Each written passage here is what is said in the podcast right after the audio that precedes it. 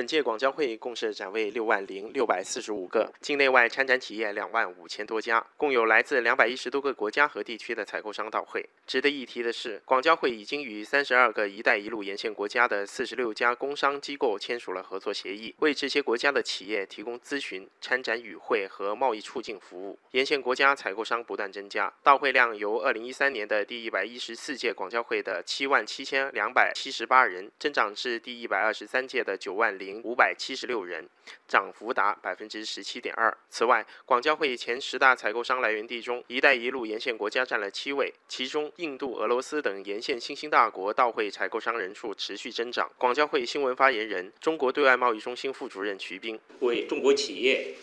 中国产品、中国品牌走向世界，为扩大出口、促进进口，为推动我国成为经贸大国、促进经贸强国建设。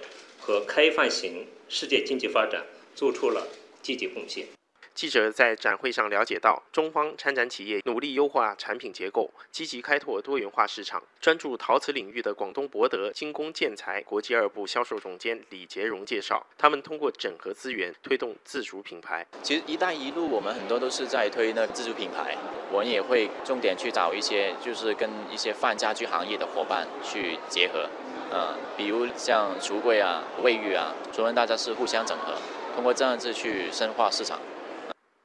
今年恰逢改革开放四十周年，广交会本身就是改革开放的产物。自一九五七年创办以来，在各个历史时期，广交会通过不断的改革创新、加强知识产权保护等措施，为我国对外开放和贸易做出了很大贡献。对此，深圳康明盛科技企业股份有限公司国际业务总经理安玉明深有体会。